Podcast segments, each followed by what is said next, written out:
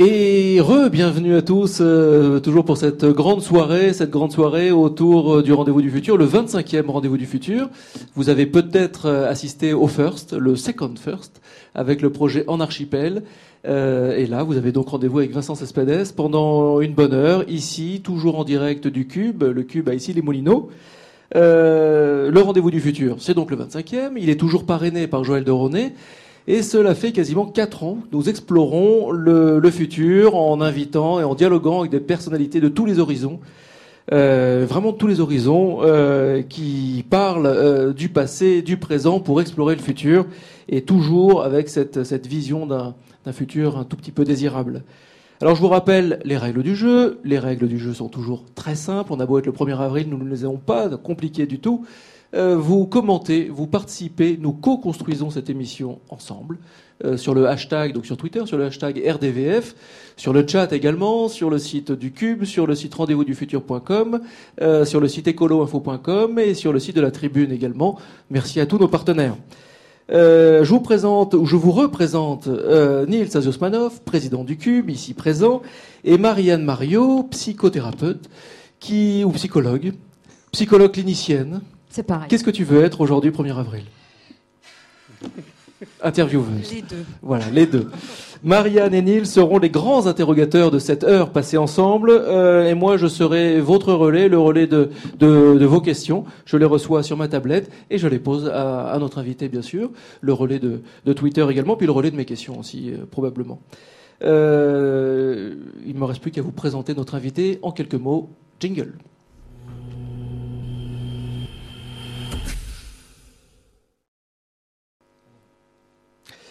Alors bon, je vais être euh, très très rapide, Vincent Cespedes, euh, parce que pour moi, vous correspondez bien à l'idée que nous, que nous nous faisions au tout début en lançant ce projet Rendez-vous du futur, il y a donc euh, quatre ans, avec Joël de René. À l'époque, nous voulions, avec Niels, avec l'équipe du Cube et de la JD Carré, nous voulions rencontrer des personnalités qui venaient de tous les horizons, des personnalités qui qui rentraient pas dans les cases, des personnalités qui qui qui s'amusait à vivre quelque part, qui s'amusait un peu à réenchanter les, les, les vieux stéréotypes, à enchanter l'horizon même. Nous voulions discuter demain en parlant du présent, du passé, ça c'est quelque chose que j'aime bien, euh, en parlant d'hier, mais en parlant donc d'aujourd'hui pour aborder le futur, donc pour aborder demain. Euh, on voulait rêver, on voulait apprendre, on voulait s'élever, on voulait, bref, on voulait vous avoir parmi nous ce soir. Donc merci beaucoup d'avoir accepté cette invitation. Merci à vous vous, Vincent Cespedes, quelque part, vous ne rentrez justement pas dans les stéréotypes, dans les cases. Vous êtes euh, philosophe, vous êtes essayiste, vous êtes, euh, vous êtes joueur, vous avez même créé donc un jeu. On y reviendra tout à l'heure, n'est-ce pas, Marianne? Euh, Avec le jeu du phénix. Euh, vous êtes euh, vous êtes pratiquant de kung-fu. J'ai pas trouvé euh, s'il y avait un terme comme tennisman ou footballeur. Donc pratiquant de kung-fu. Je dis en m'amusant kung-fuka, mais je mélange la Chine et le Japon. Ça doit pas plaire du tout. kung-fuka. Bon, on va on va l'utiliser ce soir et on dira que c'est un 1er avril si si on si on nous en fait la remarque. Vous êtes également chroniqueur radio. Vous êtes vous êtes musicien aussi. On va on va également en, en parler. Alors vous avez sorti il y a quelques mois un essai sur l'ambition, l'ambition ou l'épopée de soi, qui est ici. Euh, et c'est chez Flammarion. Et c'est un livre que je vous recommande et nous en reparlerons également. En fait, on va, on va parler, on va parler de plein de choses. Niels me le pique. Euh, ce soir, on va donc parler du monde qui nous entoure. On va parler, on va revenir sur pas mal de choses que vous avez faites. On va parler de nouveaux modèles. On va parler d'ambition. On va parler de sport aussi. On va parler de science. Bref, on va parler d'énormément de choses. Mais d'abord, j'aimerais juste avoir votre votre petit avis en quelques en quelques mots, votre petite euh, sensation sur le first que nous avons vécu juste avant donc avec, ces, avec ce drôle de projet en archipel qui tente d'explorer une nouvelle manière d'enseigner et d'apprendre.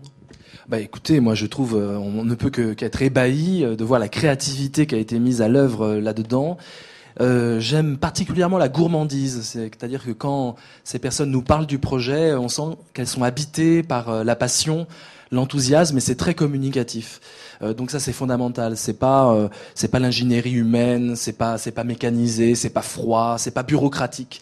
Et évidemment ça va entrer euh, en confrontation et en litige et en conflit avec la bureaucratie scolaire que j'ai vécue de l'intérieur. Et je peux vous dire qu'on n'en est encore pas là en France. Il y a bien sûr des des personnes très éveillées, très au fait de l'avenir et du futur dans l'éducation nationale, mais il y a une immense bureaucratie qui qui, qui fonctionne par chasse gardée et qui veut garder cet enseignement euh, aujourd'hui un peu archaïque.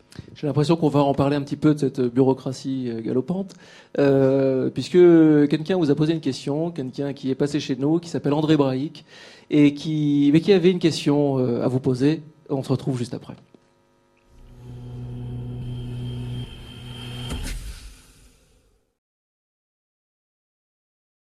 Cher Vincent Cespedes, j'ai envie de vous demander ce que vous pensez de ce qui pour moi est un acte très mauvais de Napoléon III, qui a séparé le baccalauréat littéraire et le baccalauréat scientifique. Ce qui donne des gens qui euh, ne savent même pas faire une acte de trois, et d'autres qui ne savent euh, même pas écrire français sans faire trois fautes par ligne. Et ne croyez-vous pas que finalement la culture est universelle? C'est aussi bien la philosophie que la science et autres. Et actuellement, quand on se demande quelle est la place de l'homme dans l'univers, je crois qu'il faut avoir quelques connaissances de biologie, sciences de l'homme, et d'astronomie, sciences de l'univers. Autrement dit, que pensez-vous de cette proposition d'arrêter ces catégories et simplement d'apporter à chacun la culture, l'éducation et la recherche? Bah oui, mais je, suis bien d'accord. on peut qu'être d'accord, mais c'est pour ça que je parlais du passé, du présent quand même. Hein, ça fait du sens. On parle de Napoléon III. Napoléon III, oui. Euh, en fait, euh, en fait, on, a voulu catégoriser, on a voulu faire quelque chose de, de très retors. On a voulu donner la possibilité de l'ambition à tout le monde euh, dans les écrits, dans l'universalisme. Tout le monde peut être ambitieux. Ça s'appelle la méritocratie. Hein. Le fils d'ouvrier peut devenir président de la République en théorie. Et en pratique, on a fait exactement l'inverse. On a privé euh, l'ambition, c'est-à-dire qu'on en a fait un gros mot. C'est un des rares pays en la France est un des rares pays, lorsque vous dites ambition, les gens font la grimace on, a, on a rendu ce terme péjoratif, on l'a comparé à l'égoïsme, l'égocentrisme, la violence, etc., pour dissuader finalement les pauvres, euh, ceux qui ne sont pas dirigeants, ceux qui n'ont pas euh, euh, voix de cité dans, la, dans la société, pour les dissuader d'être ambitieux. Donc, d'un côté, théoriquement, la, méritocratie, qui est en, panne aujourd'hui, on le sait bien, fonctionne. De l'autre côté, elle est réservée à une élite. Et effectivement, on a fait des, des mathématiques, et je le déplore pour les mathématiques comme pour la philosophie, la matière de sélection, ce qui est d'une stupidité euh, faramineuse. Euh, moi, déjà chercher une matière de sélection, je trouve ça réducteur. Vous savez, en France, on a aussi cette séparation entre le travail manuel et le travail intellectuel. Mais lorsqu'on va, lorsqu'on demande aux philosophes, aux écrivains, aux romanciers comment vous écrivez vos livres, vos théories philosophiques, tous, euh, je parle de Michel Foucault, de Deleuze, etc., racontent qu'ils sont comme des artisans des, artistes manuels et qu'ils boulonnent leurs phrases, leurs concepts, et ils ont tous des métaphores de travailleurs manuels. Donc cette séparation nous rend idiots qu'on soit plus dans l'intellectuel ou plus dans le manuel. Alors dans le sillage justement euh, de, la question d'André Bareik et du clivage des disciplines, des sciences dures et des sciences molles, euh, je voulais euh, vous amener vers la philosophie et vous citer un petit extrait de, Michel Serres, qui est un petit peu rude pour nos sciences molles. dans Petit Poussette, il écrit La philosophie manque la pensée, non seulement ses moyens, mais ses objets, voire son sujet. Elle rate notre temps. Et dans un autre livre, Omniscience, il écrit euh, S'il faut appeler grands intellectuels les femmes et les hommes qui, au cours du siècle, transformèrent la société, citez donc celles et ceux qui travaillèrent à la chimie, à l'agronomie ou à l'électronique. Citez un seul problème d'éthique qui n'est à son tour pas pris naissance dans ces sciences-là. Je ne vois pas ce que Jean-Paul Sartre, Malraux ou leurs épigones régressifs changèrent dans nos conditions de vie, alors que nous vivons tous mieux depuis Fleming, Shannon ou Turing. Les sciences de la nature changent la nature, corps et monde, et même parfois les cultures, alors que les savoirs des sociétés les décrivent sans les transformer. Donc pour vous, euh, qui êtes philosophe de l'ambition, qui avez à cœur de faire bouger les lignes, qui voulez euh, repoétiser, réenchanter euh, le monde avec la philosophie, quel regard portez-vous sur ces propos de Michel Serres et plus largement sur la place du philosophe et de la philosophie dans la société de demain ben, Ce qu'il pointe est, vraiment le drame d'aujourd'hui, j'essaie de, le combattre modestement. Euh, le drame, c'est qu'effectivement, l'université française ne produit pas euh, de philosophes créateurs, on est dans, on est dans le design, on est dans la création, mais en, philosophie, c'est pas du tout comme ça que ça se passe. Alors là, on est vraiment dans le conservatisme. J'ai fait mes études à, à, Paris 4 Sorbonne. On avait des cours de théologie de, de, de trois siècles passés. Euh, les, les philosophes euh, qu'on doit apprendre par cœur, c'est Kant, Platon, des philosophes qui ont des siècles de retard et qui ne sont intéressants. Tout, tout, tout système philosophique est intéressant, mais qui ne permettent pas d'avoir des boussoles et des repères pour penser le monde d'aujourd'hui. Euh, Michel Serres est un penseur qu'on devrait apprendre aussi à l'université parce que lui donne des jalons.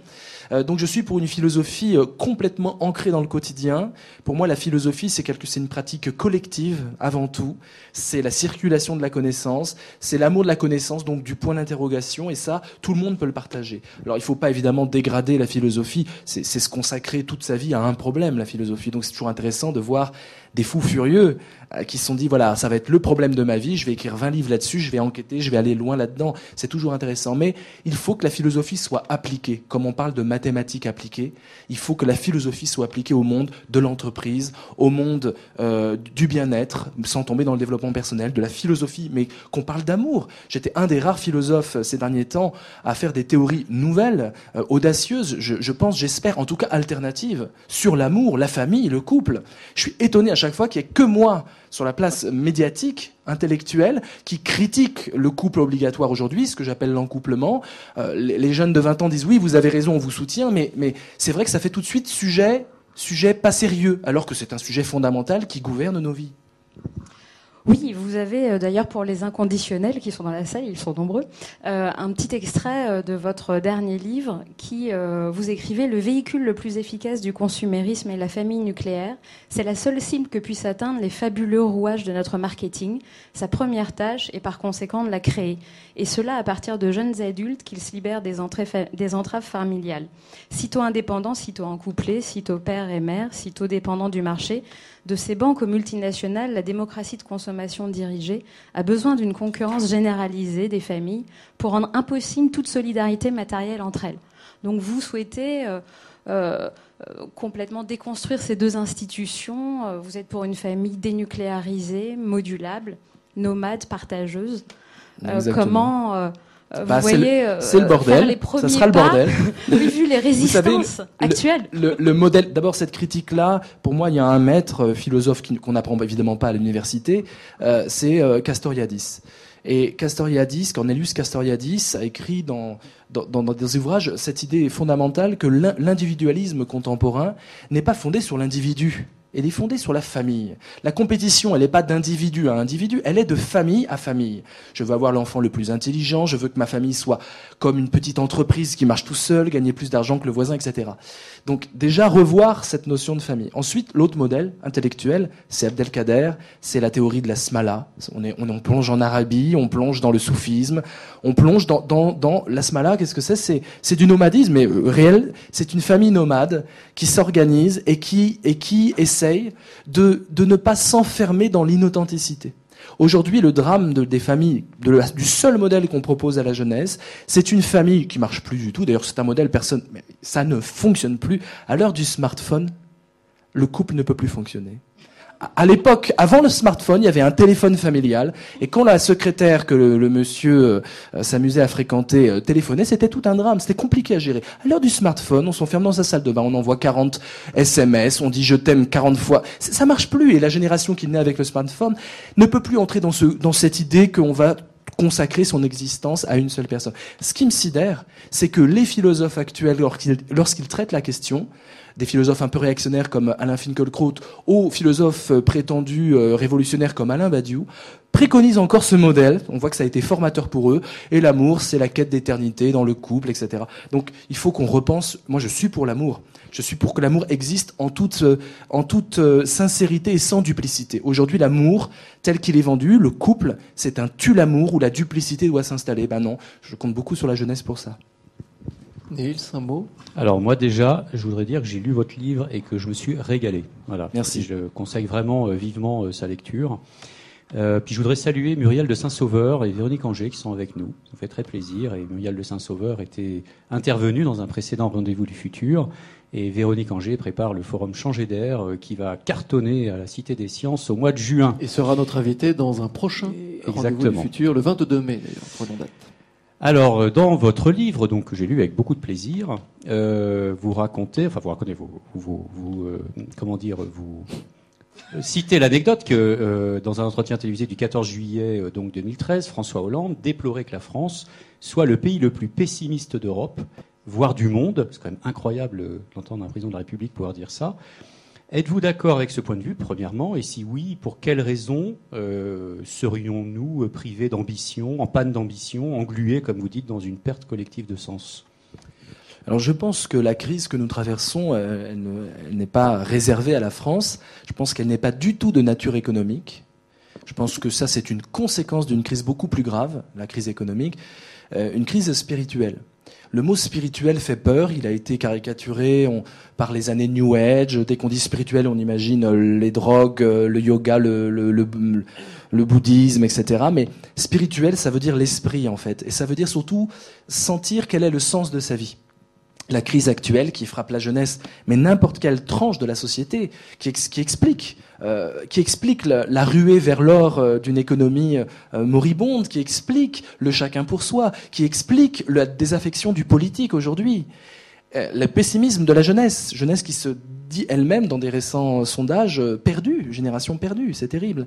Eh bien, cette crise, elle est spirituelle, c'est-à-dire que on ne sait plus en quoi réside le sens de la vie. Et, justement, vous parlez euh, du gush up dans votre euh, livre. Alors le gush up, c'est, je cite, hein, c'est l'accaparement des ressources, ressources naturelles par des grandes entreprises. Et vous faites un lien qui est très intéressant. Euh, vous dites avec ce que vous appelez le gush up ambitionnel de notre société, qui, à coup d'infospectacle, endort et dissuade les citoyens d'aller vers leurs aspirations, leurs rêves, leurs urgences. Oui. Écoutez, on a parlé de l'école tout à l'heure. Ce que je dis se démontre très simplement. Vous avez des jeunes euh, jeunes garçons et jeunes filles de 8 ans qui entrent à l'école gourmands, pétillants, frais, juvéniles, assoiffés de connaissances, qui aiment leur maîtresse ou leur maître, qui... et vous les prenez sept ans plus tard, ils sont lessivés, ils savent plus ce qu'ils veulent faire dans la vie. À 18 ans, l'école n'a pas été capable de les faire rêver pour qu'ils puissent se projeter dans le futur. C'est un, massacre du futur, qui, qui est une sorte d'abattoir du futur, l'école aujourd'hui. Et ça, c'est juste symptomatique d'une crise plus profonde. Si les adultes ne sont pas capables de donner le sens du futur aux enfants, ça veut dire que les adultes eux-mêmes n'ont plus le sens du futur. Ils ont perdu le sens du futur. Mais, finalement, cette France euh, dépressive, pessimiste euh, de, dont vous parlez, et qu'on constate, hein, euh, n'est-elle pas la société idéale du hélas? C'est-à-dire une société qui est prête aujourd'hui, si je vous ai bien lu, euh, à sortir, à aller vers l'urgence, donc vers la passion, donc vers l'ambition. Là, vous, vous, condensez, c'est brillantissime, mais je ne sais pas si c'est perméable pour tout le monde. Il faut, lire mon livre, effectivement. Vous condensez toutes mes thèses en une phrase. J'ai jamais vu ça. C'est pas mal. D'accord. Alors, l'hélas. L'hélas, c'est quoi? C'est ce c'est le moteur de l'ambition. Hein, on, l'ambition, on, devient ambitieux non pas parce qu'on a des hélas personnels, des failles qu'on veut après euh, dépasser par résilience personnelle, mais on devient ambitieux parce qu'on hérite par nos proches, un père, une mère, euh, quelqu'un proche de nous, enfant, adolescent, on hérite de l'hélas d'un adulte. Hélas mon fils, hélas ma fille, j'aurais pu, mais. Et dans le j'aurais pu, il y a la promesse d'un futur radieux, et dans le mais, il y a l'hélas qui tombe, patatras, euh, dans la désespérance. Et celui qui entend l'hélas, contrairement à ce qu'on pourrait penser, il n'est pas écrasé en, général par l'hélas, il est boosté par l'hélas, et il devient ambitieux. Donc effectivement, nous sommes dans une ère un peu morose, où le marasme est réel, où le nous collectif est introuvable, où le le sens de la vie est introuvable, et donc nous sommes dans un hélas qui va faire naître des ambitieux. Vous avez raison. C'est pour ça que je, veux espérer jusqu'au bout et je, suis optimiste jusqu'au bout. Je te laisse la parole, c'est promis, mais juste pour aller au bout de mais je vais la reprendre juste après toi. Est-ce que ce hélas ne va pas accoucher de cette fameuse euh, société plus participative, altruiste, empathique, euh, dont parlent des Rifkin, euh, des Mathieu Ricard et autres? Oui, alors ils en parlent, c'est bien, c'est souvent incantatoire. Rifkin, lui, démontre un peu, mais c'est souvent incantatoire. moi, je pense qu'il y a trois obstacles euh, à, franchir et puis une opportunité à saisir. Le premier obstacle, il faut absolument qu'on crée du collectif. Tout ce qui est dans le, dans le nous, N-O-U-S, et qui sort du virtuel. Le nous virtuel, c'est très sympa, mais le nous, on parlait de la présence des professeurs euh, en chair et en os. Il faut du nous en chair et en os. Donc tout ce qui est dans le nous va vers cet optimisme et cet avenir euh, euh, meilleur. Deuxième chose, il faut être mondialisé dans sa tête. Le sens de la vie, il passe par le voyage. Et le voyage, c'est pas simplement prendre un, billet d'avion. Le voyage, c'est le transculturel, l'interculturel, c'est ah, c'est les langues, c'est la connaissance qui doit être mondiale. Troisième obstacle, sortir donc de chez soi. Troisième obstacle, véritablement, il faut introduire les femmes euh, leur donner du pouvoir, parce que c'est la seule façon de sortir de l'idiotie masculine organisée, le communautarisme masculin, euh, qui est dans les entreprises, qui sévit dans les œuvres d'art. 92% des œuvres d'art aujourd'hui en 2014, ce sont des hommes.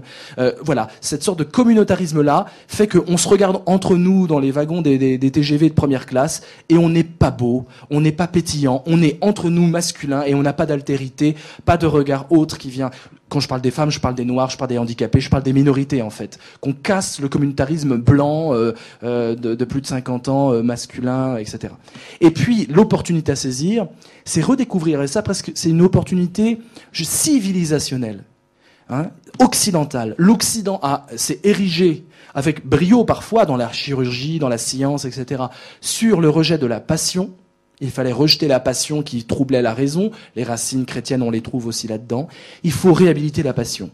Non pas la passion napoléonienne, on parlait de Napoléon, ou hegelienne, c'est-à-dire la passion du grand homme euh, sur talonnette qui va à lui seul sauver la France. Pas cette passion-là, la passion de tout le monde, l'agrégat des passions possibles. Dans l'entreprise, la passion n'existe pas. Dans l'école, la passion n'existe pas. Elle est tuée, c'est elle l'ennemi à abattre. Il faut comprendre qu'il faut un management par la passion. Il faut des professeurs qui soient sélectionnés pour leur transmission de la passion. Il faut réinventer l'enthousiasme aujourd'hui, sinon le futur risque d'être bien pessimiste encore. Je te redonnerai la parole tout à l'heure, Marianne, tu vas voir. Euh, parce que nous avons un petit jeu, nous avons des traditions quand même dans cette émission. Du coup, il faut quand même respecter les traditions. Elles se respectent encore. Donc, nous avons donc un petit jeu et nous avons quelques images à vous montrer et, euh, je vais vous faire réagir sur ces, sur ces petites images.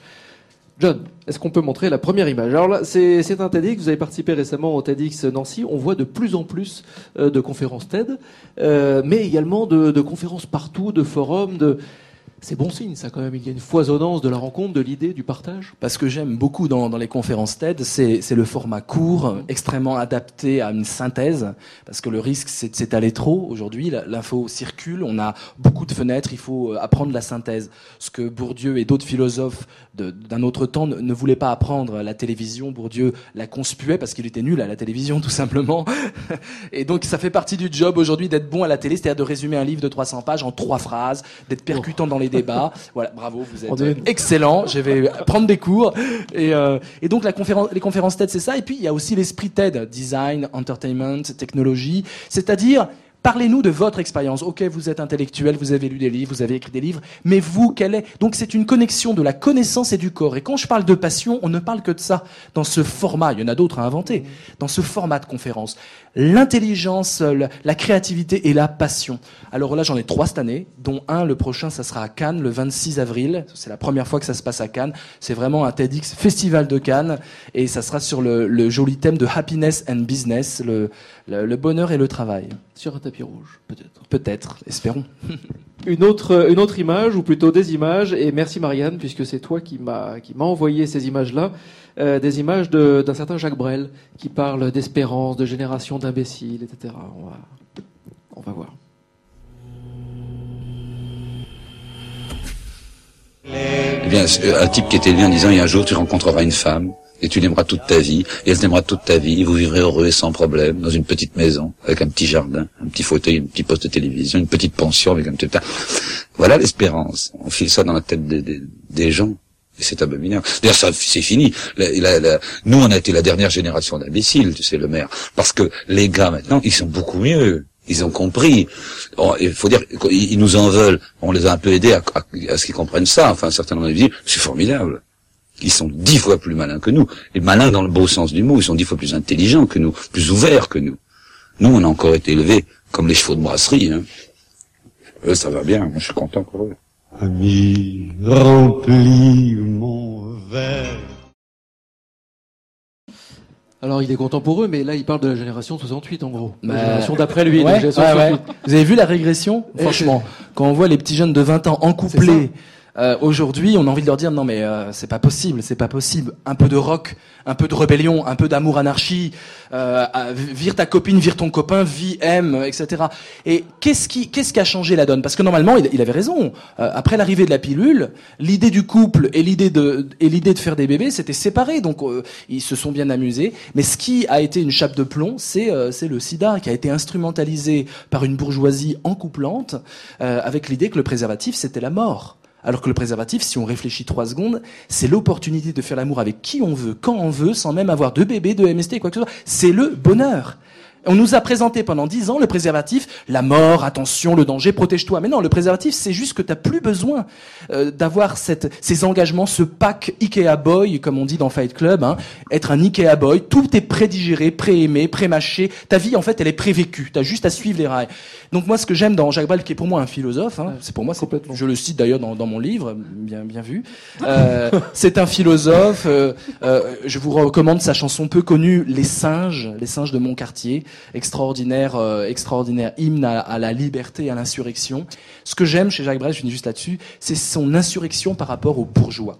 Or aujourd'hui, l'embourgeoisement est généralisé. Même les banlieusards rappeurs ont de la bourgeoisie dans la tête. On a réussi ça. Ils veulent le petit pavillon, euh, la copine, etc. Mais bon Dieu, on veut de l'irrévérence. On veut, on veut que le système il y a deux attitudes par rapport au système. Soit on tient tête au système, c'est ce que j'appelle le rock, mais je, je, je, je, raccourcis un peu.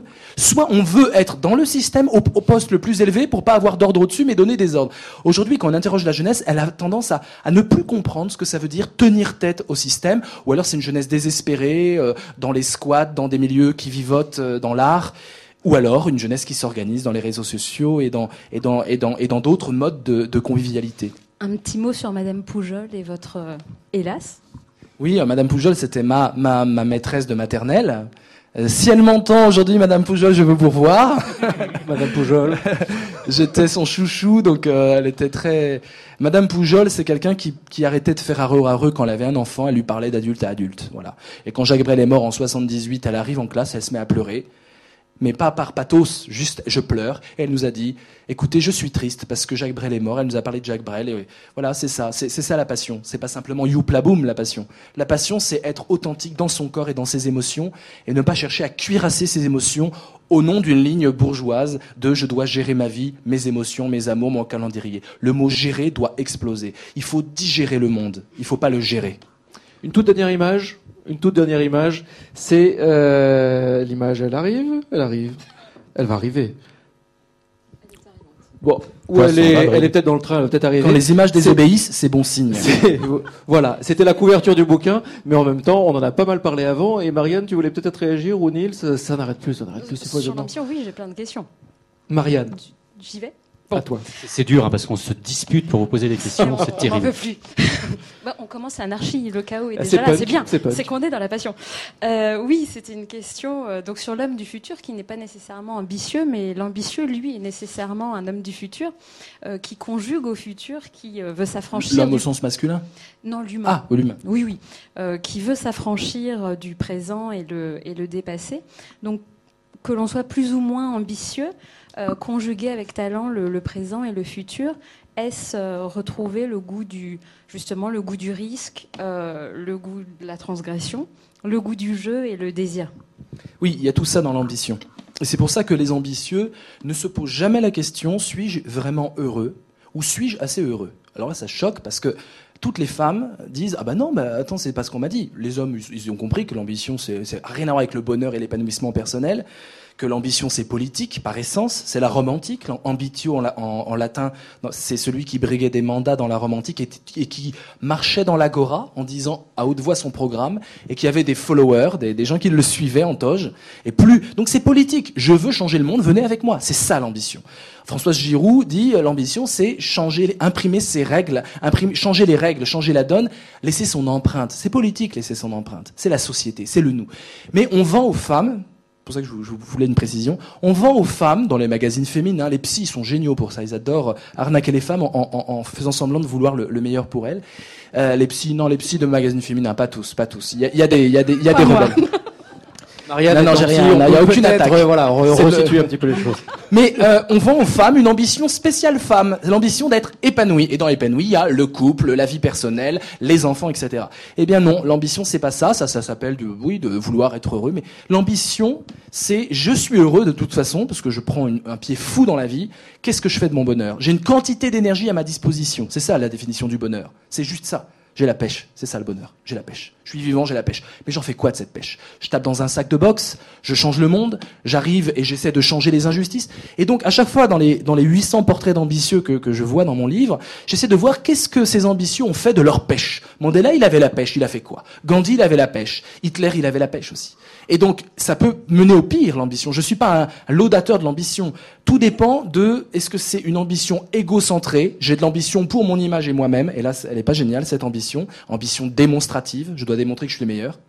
Ou alors, c'est une ambition expressive, artistique quelque part, poétique. J'ai quelque chose à exprimer avec cette pêche dont je vous parlais. Je dois la faire jaillir, je dois la faire sortir, je dois créer du lien. C'est l'ambition expressive qui est l'ambition à sauver pour moi.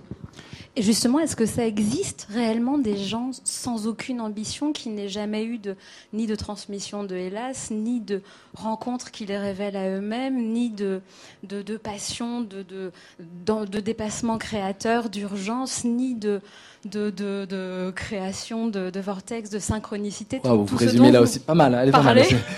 Quatre chapitres résumés en une phrase, pas mal. Ouais. Euh, on s'est entraîné. Hein. Ouais, pas mal, pas mal. Euh, parce que moi je, traque tout mon entourage, j'essaye de guetter, je n'en trouve pas.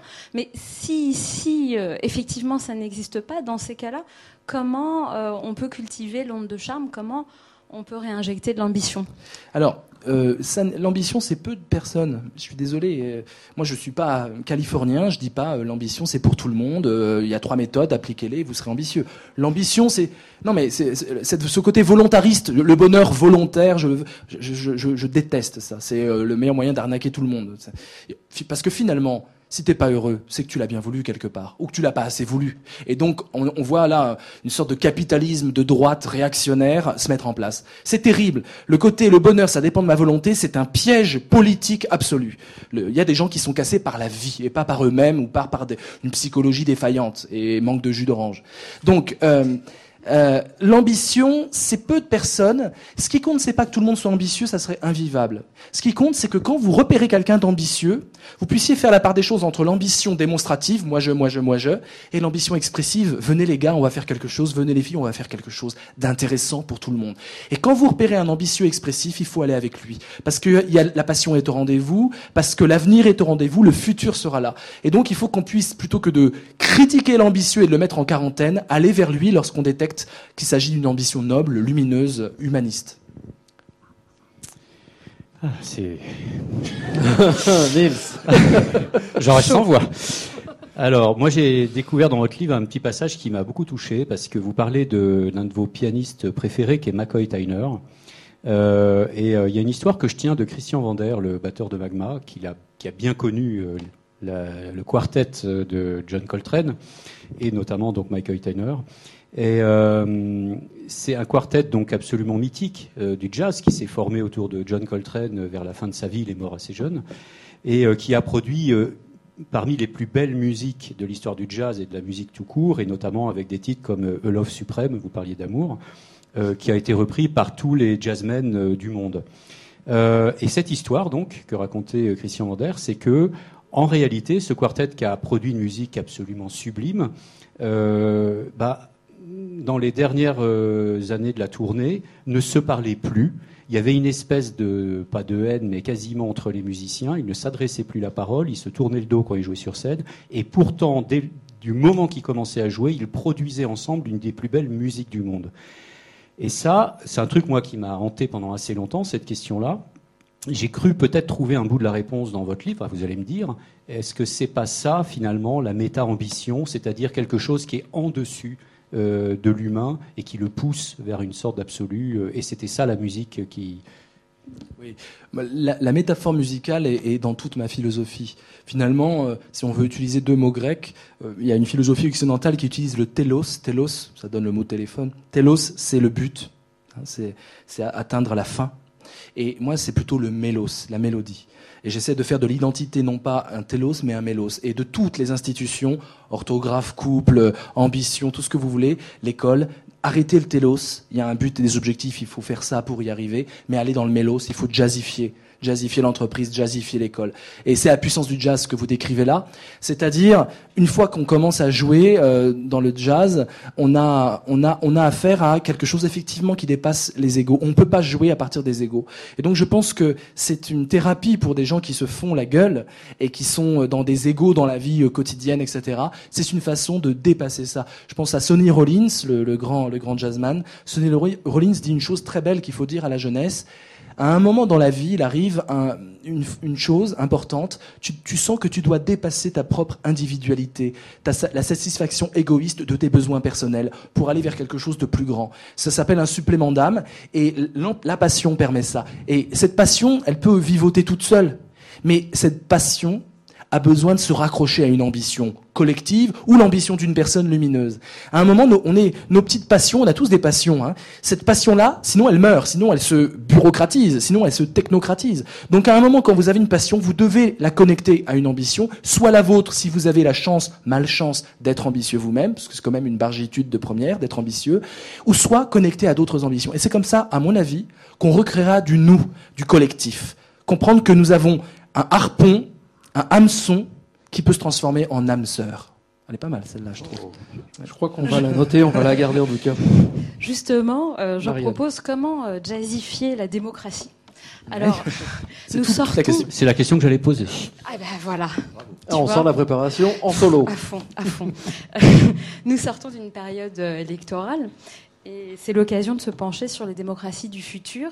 Euh, il y a un auteur belge qui s'appelle euh, David Van Reybrouck euh, qui vient de sortir un livre qui contre les élections, où il fait le constat de voilà, on sanctifie les élections, on vénère les élections, et en même temps on, on méprise les élus, on a le sentiment qu'ils nous représentent absolument pas. Et puis autre paradoxe, on demande sans arrêt aux citoyens ce qu'ils pensent par voie d'urne ou de sondage sans euh, jamais le faire penser. Et donc lui proposait une démocratie délibérative ou bi-représentative, c'est-à-dire avec euh, une partie de citoyens tirés au sort, une partie d'élus qui collaboreraient ensemble, qui créeraient un consensus, qui penseraient ensemble. Et, donc, vous, que pensez-vous de cette méthode? Est-ce que vous imaginez d'autres participations citoyennes qui pourraient redonner l'élan, enfin un nouvel élan aux démocraties occidentales fatiguées, ou carrément une réinvention totale? Bah écoutez, moi je vais, je vais, là pour le coup, je vais pas être tellement inventeur. Je pense qu'on a un beau système. Je pense que notre système il est très bien, sauf qu'on n'y croit plus, on n'arrive pas à le transmettre avec passion. Et, et, ça parle plus du tout à personne. Notre système, il est bien, sauf qu'à un moment, on a, on a considéré la politique comme un travail de professionnel. Et le problème, il est là. C'est-à-dire qu'au lieu d'avoir des fils d'ouvriers euh, journalistes dans les médias, des fils d'ouvriers, je dis pas que eux, mais toutes les classes sociales représentées, euh, la démocratie, c'est ça le but. C'est on a eu une assemblée nationale où les femmes étaient exclues, les minorités étaient exclues, et, on, et, et les dirigeants se sont enfermés dans un ghetto. Donc je pense qu'il suffit de déghettoiser notre démocratie. Vous allez voir, le système fonctionne très bien. Je suis pas du tout quelqu'un de révolutionnaire dans ce sens-là. Euh, si on déghettoise euh, la démocratie, donc des idées contraires vont pouvoir s'affronter. Des points de vue et des idéologies vont pouvoir s'affronter. Des idéologies peut-être non capitalistes, des idéologies qui, qui, vont travailler sur le vivre ensemble, sur l'école. Enfin, on va pouvoir travailler l'école. Donc, il est très important de déghettoiser. Alors, comment déghettoiser? Il y a deux, deux possibilités, selon moi. La première, c'est la version un peu américaine, qui est en fait une, un ghetto qui se constitue et qui rachète un peu sa crédibilité en mettant au compte-goutte par des quotas euh, des minorités et un peu d'altérité. Moi, je pense que là, effectivement, il faut une révolution une révolution non pas de changement de système, mais une révolution contre le ghetto. Je pense qu'il faut qu'on soit en colère. Je veux que, moi, j'espère qu'on va, le marasme ambiant va se transformer en colère. Il est hors de question aujourd'hui qu'il n'y ait pas de femmes représentées euh, dans, les, dans les partis, à l'Assemblée nationale. il faut de la colère. Il faut que les femmes arrêtent d'être dans l'assertivité, ce mot inventé en Amérique bien sûr, qui consiste à rester bourgeois même dans le conflit. Hein. oh non, je te parle, vraiment, je suis pas d'accord avec toi. Non, non. Euh, quand à l'Assemblée nationale vous avez un député qui se met à faire des blagues sexistes contre une autre députée, la députée se lève, prend sa main droite et lui envoie dans la tête. C'est ça la révolution que je veux. La colère, d'abord féminine, la colère des minorités. Il faut être en colère non pas pour vouloir être un représentant d'une communauté, surtout pas. Je suis contre ça. Il faut être en colère pour qu'on arrête d'être dans une optique exclusivement bourgeoise, c'est-à-dire une sorte de confort intellectuel que d'autres intellectuels disaient que c'était en fait une paresse et un crime intellectuel. Donc la déghettoisation à laquelle j'aspire, c'est un vaste décloisonnement. Faire en sorte que les banlieues, et les banlieues et les villes puissent cohabiter. Faire en sorte qu'il y ait de la mixité sociale, mais arrêtons de la décréter. Vivons là. Il faut saboter le système de ghettoisation obligatoire. Saboter le système. Dans l'école, dans l'entreprise, partout. Et ça doit passer par des moyens, évidemment, des moyens de sabotage je parlais de violence physique. Il ne s'agit pas d'en arriver là, mais la violence intellectuelle qui va toucher les superstructures, j'y crois vraiment en tant que philosophe. Et donc il faut saboter le système de, de déghettoisation obligatoire. Le grand décloisonnement, c'est de ça dont notre démocratie a besoin. Ah, moi, j'ai plein de questions euh, à vous poser. Je sais plus euh, parce que ça. Décloisonner, Il faut décloisonner. là, c'est terrible. Alors bon, euh, vous dites avoir mal soi-même ne produit à soi-même ne produit que de l'inhibition euh, mal aux autres constitue une pulsion de vie. Euh, et euh, bon, je le disais tout à l'heure, de Jeremy Rifkin à Mathieu Ricard, on voit aujourd'hui apparaître l'idée de civilisation, de l'empathie, de, de, l'altruisme. mais en fait, ce qui est intéressant, je trouve, c'est que ce qu'on voit derrière ça, c'est une nécessité. C'est un peu aussi ça que j'entends dans votre colère, dans ce que vous exprimez autour de la colère. C'est que finalement, c'est pas de l'altruisme, de l'empathie, parce que c'est sympa c'est parce que c'est nécessaire, c'est parce qu'on n'a plus le choix. Parce que si on ne fait pas ça, on va dans le mur, parce qu'on a face à nous des défis, euh, euh, des enjeux qui sont collectifs, qui sont ceux de l'environnement, de la démographie, de l'économie, de tout un tas de choses, et qu'on ne pourra les résoudre que ensemble. Est-ce que vous êtes... Euh, Alors, on va dans le mur, oui, mais certains, certains dirigeants, par cynisme, en ont rien à faire. Après moi, le déluge. Et le problème, c'est que nous, euh, société civile responsable, on essaie de, se dire, voilà, on pense à nos enfants, aux générations futures, et, on se dit, bon, on est collectif, on va la jouer collectif. Mais ceux qui sont champions n'ont pas envie de jouer collectif. C'est ça le problème. Pourquoi je parle de colère? C'est parce qu'il va falloir les obliger, parce que du point de vue cynique et pragmatique, ils n'ont aucun intérêt à faire attention à ça. Donc à un moment, on voit, regardez, l'écologie comme ça freine, comme ça, on n'arrive pas à mettre en place ce changement de mentalité. C'est parce qu'il n'y a aucun intérêt en haut.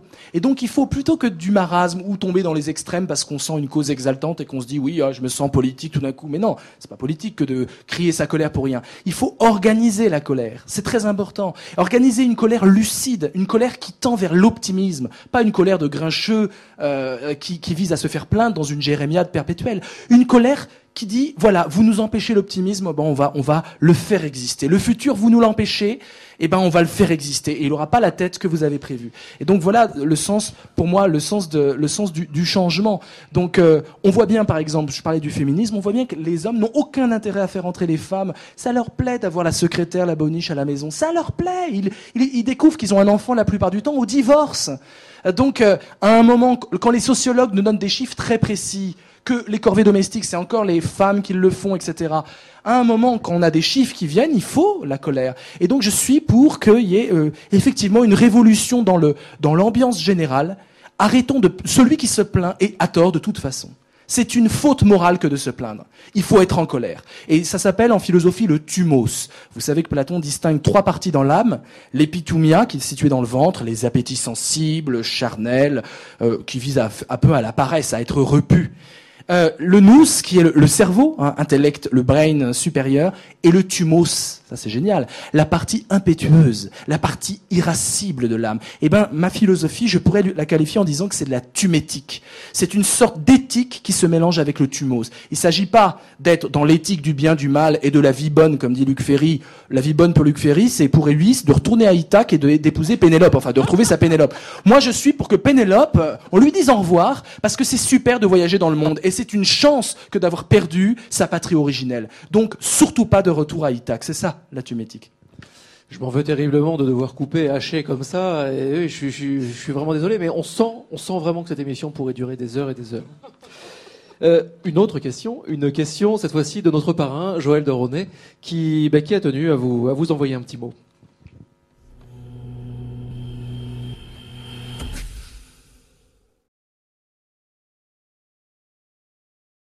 Bonjour Vincent, j'ai une petite question pour vous qui relève de votre origine multiethnique, hongroise et espagnole à la fois, et en même temps du kung-fu. Comment le kung-fu et l'origine multiethnique vous aident dans votre philosophie humaniste et affective? Qu'est-ce que ça vous apporte et pourquoi vous êtes différent grâce à ça? Donc en quelque sorte, après la colère, comment faites-vous pour lâcher prise et... Là, là, on est, on est. C'est pour moi, c'est un sage, ce monsieur, et ça se voit dans, dans, la, dans son regard. On, on, sent tout de suite, oui, effectivement, on est en paix, on est en colère, mais, mais serein. C'est ça qui est bien. Euh, oui, alors multiethnique, je sais pas. Euh, c'est vrai que j'ai compris euh, par parce que j'ai eu un, père euh, de famille espagnole né en Algérie, pied noir, une mère de famille hongroise. Je me suis dit bon bah ok, ils sont en France, ils aiment la France, mais la France, il va falloir l'aimer. Mais il n'y avait pas du coup ce, ce cette fétichisation de l'identité. voilà, pour moi l'identité c'était un jeu tout de suite. C'était un jeu, une composition, une appartenance. Et c'était comme mes jeux de Lego quand j'étais petit. On peut déconstruire les Lego, les reconstruire. Et ça m'a tout de suite donné l'idée de désobéir aux assignations à identité. Et toute ma philosophie, quand je parle de mélos, c'est ça. Dès, dès qu'on te dit tu dois être comme ça, amuse-toi, deviens, deviens et redeviens et métamorphose-toi. Pour moi, le temps n'est pas cyclique, le temps n'est pas linéaire, il est résurrectionnel. C'est pour ça que mon jeu s'appelle le jeu du phénix. Le jeu du phénix, c'est concevoir la temporalité comme la possibilité d'une métamorphose continuelle, y compris, y compris de renaître lorsqu'on est au bord de la mort, au bord de l'agonie, au bord du, au bord du précipice. Alors, pour répondre avec le kung-fu, c'était à 14 ans, j'ai rencontré, euh, je faisais du judo comme tous les petits de, de mon âge, et à 14 ans, j'ai rencontré un, un, maître, un maître de kung-fu que j'ai après fréquenté, je l'ai même invité à faire une conférence là-dessus, qui euh, m'a en fait initié à une nouvelle philosophie. Bien sûr, j'aimais bien, j'adorais Bruce Lee, j'adorais ce qui faisait du bonheur Bruce Lee. Le bonheur, il en faisait un cri, euh, un cri juste et justicier, et, et, et, puis une sorte de chorégraphie absolument exaltante, une danse, voilà. Et ça m'avait tellement boosté que je me suis dit, c'est ça qu'il faut que je fasse. Et quand je tombe à Aix-en-Provence avec Maître Jung, euh, eh bien, je, découvre une autre philosophie, le taoïsme. C'était un médecin, c'était un, homme érudit, et, euh, et donc tout d'un coup, je découvre que nos schèmes de pensée, que tout ce qu'on a dans la tête, c'est aussi du Lego. Donc vous voyez, le lien, il est là. Tout d'un coup, on peut jouer même avec les certitudes, avec, avec la vision du monde. Tout d'un coup, le monde, c'était la transmission de l'énergie. Jamais on m'avait appris que la vie, c'était une transmission d'énergie. Quand je parle de passion, d'enthousiasme et de thumos, je suis dans une philosophie vitaliste. Mais c'est le tabou dans l'université. La philosophie vitaliste n'existe plus depuis au moins 30-40 ans. Deleuze a essayé de flirter avec, mais il est tombé dans la cybernétique très rapidement. Donc, cette idée d'une transmission d'énergie, et qui permet de recomposer du nous, c'est devenu ma philosophie, parce que pour moi, c'est vraiment l'expérience quotidienne de tout le monde. Vous passez du temps avec quelqu'un, l'onde de charme circule et vous êtes gorgé d'une énergie nouvelle. C'est ça le temps résurrectionnel. Dans l'échange, dans le mélange humain, j'ai consacré un livre au mélange. Il en va de cette, transmission d'énergie. Vous savez quelle était pour moi la grande philosophie de vitaliste, la grande philosophie avant le taoïsme, hein, de la transmission d'énergie? Georges Lucas, Star Wars, la force. C'était une école de spiritualité pour toute ma génération. Oui. Niels, et après, nous passerons, ce sera quasiment un mot de la fin, nous avons très peu de temps, et nous allons reparler du jeu du phénix. moi, je voulais vous suggérer l'idée de créer une université du Hélas. Euh, je rappelle donc que vous dites que, que le Hélas... pas tellement vendeur, hein, quand même. on va voir, on va voir. Donc voilà, vous rappelez que le, le hélas, c'est donc euh, la clé de l'ambition. Sans hélas, pas d'urgence, pas de passion, pas d'ambition. Euh, et l'un de nos invités ici, à un rendez-vous du futur, euh, nous disait que euh, que lui, lui-même militait pour la création d'une université de l'échec, il disait pas du hélas mais de l'échec, un lieu d'apprentissage qui soit fondé sur l'analyse de tout ce qui n'a pas marché, les hélas de l'histoire, et non pas sur la glorification d'épopées romancées qu'on nous enseigne dès la maternelle. Qu'est-ce que vous pensez de cette idée? Bah c'est, c'est génial parce que parce que en fait il n'y a pas plus jouissif que d'échouer. Ça en France on ne veut pas l'entendre. Alors on l'entend en Amérique. J'ai, crié, j'ai, conspué l'Amérique, maintenant je, je l'aime. Maintenant je l'aime parce que c'est vrai que l'échec, c'est pas grave en fait. C'est juste pas grave. On, dresse les enfants à avoir une phobie de l'échec parce que l'échec c'est redoubler, c'est pas avoir des, des, diplômes et en France c'est très important, des bonnes filières. Et en fait l'échec c'est échouer dans sa vie. Le moindre échec dans une copie de troisième, c'est un échec vital et existentiel. C'est une catastrophe. Parce que comment innover, comment oser, comment tenter si on si on n'échoue pas? Et c'est vrai qu'il faut créer une école, plutôt que de l'échec, je dirais une école de l'audace, où il est permis d'échouer, euh, je cite dans mon livre, euh, pendant de longues pages, cette euh, entrepreneuse euh, Sarah Blackley qui a créé la société Spanx. J'espère qu'elle m'écoute aussi parce qu'elle est, elle est multimilliardaire. Sarah Blackley. elle est multimilliardaire. Si tu et- nous entends, nous voilà. aussi. Et j'ai écrit sur toi, je t'envoie mon livre quand tu veux. Et donc, euh, euh, Sarah Blackley, elle nous raconte sa vie, pourquoi elle est arrivée à cette success story incroyable. Et elle dit une chose amusante, c'est que mon père avait un petit jeu quand j'avais 14 ans, un petit jeu avec mon frère. Il me disait tous les week-ends, Dis-moi Sarah, qu'est-ce que tu n'as pas réussi à faire cette semaine? Et lorsque euh, Sarah n'avait rien à répondre, il faisait la gueule le père. Et lorsqu'elle disait j'ai pas réussi à faire ça, ça, ça, il disait give me five, top là, c'est génial, continue. Parce qu'en fait, ne pas réussir à faire quelque chose, c'est la preuve qu'on a osé dépasser sa zone de confort, qu'on a osé transgresser ses habitudes, ses routines, qu'on ne s'est pas laissé enfermer dans les facilités. Et donc, c'est la seule façon de progresser. Donc, il faut évidemment encourager absolument, non pas l'échec, mais l'audace. Et donc là, on refait toute l'éducation nationale et même l'éducation parentale. J'ai lu d'ailleurs à ce propos que euh, l'école polytechnique en France sélectionne à l'entrée, pas en Suisse, et qu'en Suisse, euh, ils ont obtenu 27 prix Nobel quand les Français n'en obtenaient que deux. euh, ce qui montre qu'on sélectionne en France par le conformisme, la capacité à donner la bonne réponse, Exactement. et pas par la créativité, l'expérimentation, l'exploration, la curiosité. euh. Exactement, exactement, c'est tout notre problème. Nous, euh, je vous propose de terminer euh, doucement cette émission en jouant. Oui. Forcément, vous m'avez vu venir, le jeu du Phénix, Vincent Cespedes, Marianne, Marianne a travaillé, Marianne a un jeu, paf, on joue. Marianne Boss. Toujours mon jeu sur moi, hein. j'ai l'air comme ça, mais... J'avais pas besoin d'un. Je peux a vous- deux, je mais- peux vous prêter le mien. Alors on va jouer, mais, mais pas forcément euh, dans les règles, hein, parce que je crois que les règles, c'est un oui, peu plus long, et les là règles, on n'a c'est vraiment pas le temps. tirer neuf cartes. Nous, on n'a pas le temps. C'était juste peut en On va en tirer. qu'une. Il n'y a pas de problème. euh, Faites comme vous voulez. Enfin, en tirer une, une résonance pour le futur. D'accord. Il faut peut-être préciser euh, que c'est un jeu que Vincent Cespedes a créé. Ah bah oui. C'est, c'est, et j'ose le dire, le premier jeu philosophique au monde. Euh, alors, il y a- vous allez me dire, il y a le Yiking, il y a des tentatives comme ça, Mm. mais c'est des jeux qui avaient une destination oraculaire, euh, divinatoire. Ce jeu, pas du tout. Euh, le look a l'air un peu mystique parce qu'il faut que ça soit des cartes en photolangage qui nous frappent, mais euh, l'éthique de ce jeu, c'est qu'on n'est pas du tout dans le mysticisme ou où ça flirte pas avec. C'est le hasard. On fait de l'aléatoire quelque chose qui donne un éclairage tout à fait nouveau et objectif sur nos vies, puisque c'est le hasard et que le hasard, en rien, on n'a rien à faire de nos existences. Donc voilà. Donc euh, qu'est-ce que Et, quelle est la et vous avez toute une équipe qui, Ah qui oui, oui. anime des sessions. Vous êtes euh, d'ailleurs, il y a une tournée nationale quasi. Ah oui, oui, c'est incroyable. Il faut aller sur le site de Vincent Cespedes Ouais. euh, parce que parce qu'on retrouve toutes les dates. Ah, et il faut aller sur le- autour du jeu. Il faut aller sur le Facebook Jeu du Phénix, Mm. euh, où là, ça se développe en entreprise. J'ai une équipe incroyable, où tout d'un coup, on a les gens qui redécouvrent le mélos dont je vous parlais. Le mélos, on joue. On crée du lien, on ouvre la parole, on libère l'enthousiasme, et c'est plus à des fins cyniques parce qu'on rencontre vraiment les autres. Le cynisme s'arrête dès qu'on participe affectivement à la vie des autres. Alors tirons une carte pourquoi? Pour le futur. Marianne, ouais, pour ou, le ou ce qui futur. vous fait plaisir, parce qu'après tout. euh, Allez, non, non. Euh, notre futur commun avec ce nouveau gouvernement, d'accord Non, notre futur politique, c'est intéressant de voir. euh, Allez-y. Allez, je tire une carte. La France. C'est la valse des cartes. Dans, la, dans le mois qui vient.